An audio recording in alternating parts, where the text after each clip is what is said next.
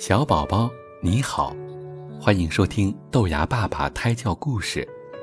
今天我要给你讲戴项链的比赛。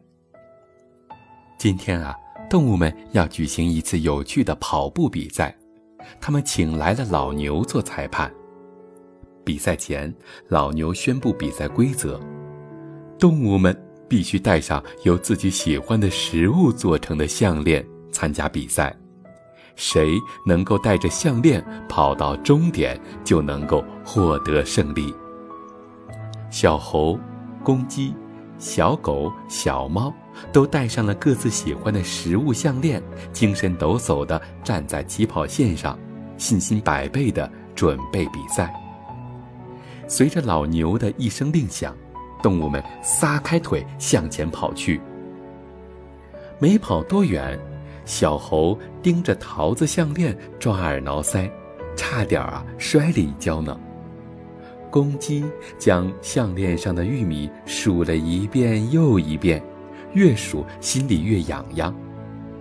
肉骨头项链被小狗的口水弄得湿漉漉的，香香的鱼干引得小猫不停地叫唤，这可怎么办呢？小猴看了看旁边的公鸡。想出了一个好办法，他急忙叫住公鸡，提出交换项链后继续跑。小狗实在忍不住了，就停下来吃起了肉骨头项链。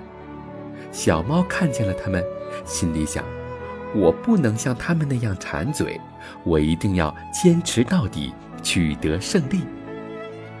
小狗吃完了肉骨头项链，很快就第一个冲到了终点。随后，小猴、小猫、公鸡都先后到达了终点。小狗认为它是冠军，可是其他动物们都不同意。老牛裁判说：“今天啊，我们进行的可不是普通的比赛，而是耐力赛跑。只有带着自己的项链跑到终点，才能获得冠军。